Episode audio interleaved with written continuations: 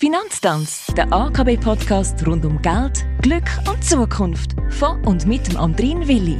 Und der sagt Hallo und willkommen zur 59. Ausgabe vom AKB Financial Podcast, bei dem sie der aktuellen Staffel ums Unternehmertum, um Startups und heute ganz speziell um den Unterschied zwischen den einzelnen Finanzgebern geht. Urs Schmid, du leitest den Sektor Corporate Finance und Unternehmensnachfolge bei der AKB. Kannst du mir kurz verraten, was genau der Unterschied zwischen sogenannten Business Angels und Venture Capital Geber ist? Business Angels sind Privatpersonen, die sowohl Geld wie auch ihr Know-how und Netzwerk in ein Unternehmen einbringen. Man redet dann auch von sogenanntem Smart Money. Damit helfen sie einem Startup zum Beispiel beim Einkauf von wichtigen Rohstoffen, beim Aufbau von einer Produktionsanlage oder beim Erschliessen von Absatzmärkten. Dort geht es auch darum, dass der Business Angel einen kritischen Blick von außen hat, ein Sparringpartner für das Gründerteam ist. Ein Venture-Kapitalgeber, kurz VC, ist da dagegen vor allem Geldgeber.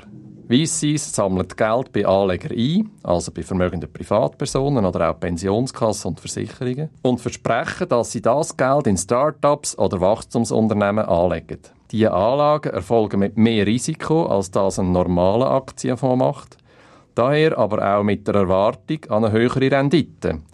Und das bedeutet automatisch höhere Kosten von der Finanzierung für Startups.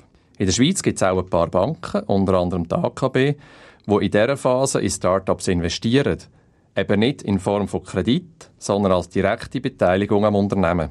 Was sind die hauptsächlichen Vor- und Nachteile von diesen verschiedenen Kapitalgebern? Man kann unterscheiden nach der Verfügbarkeit, dem Einfluss auf die Geschäftsführung, dem Eigentum an der Firma und den Kosten vom Geld.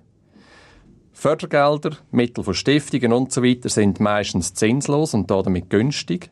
Man muss keinen Anteil der Firma abgeben und die Mitsprache ist limitiert, zum Beispiel auf den vereinbarten Forschungszweck. Allerdings sind die Beträge, der Zeitraum und die Verwendung oft stark limitiert. VCs haben im Börsenumfeld der letzten Jahre fast unlimitiert Geld zur Verfügung. Die operative Mitsprache ist gering, oft beschränkt auf einen Sitz im Verwaltungsrat und ein paar Grundsätze über die Ausrichtung.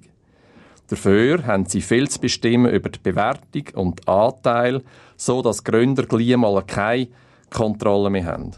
Zudem wollen die VC nach fünf bis sieben Jahren ihre Anteile mit grossem Gewinn können verkaufen was meistens heißt, dass auch die Gründer mitverkaufen müssen. Okay, und was macht ein typischer Business Angel, eine Business Angelin aus? Business Angels sind an einer persönlichen Mitwirkung interessiert. Das müssen die Gründer zulassen auch sie wollen einen Sitz im Verwaltungsrat, mindestens einen als Vertreter von einer Gruppe von Angel-Investoren.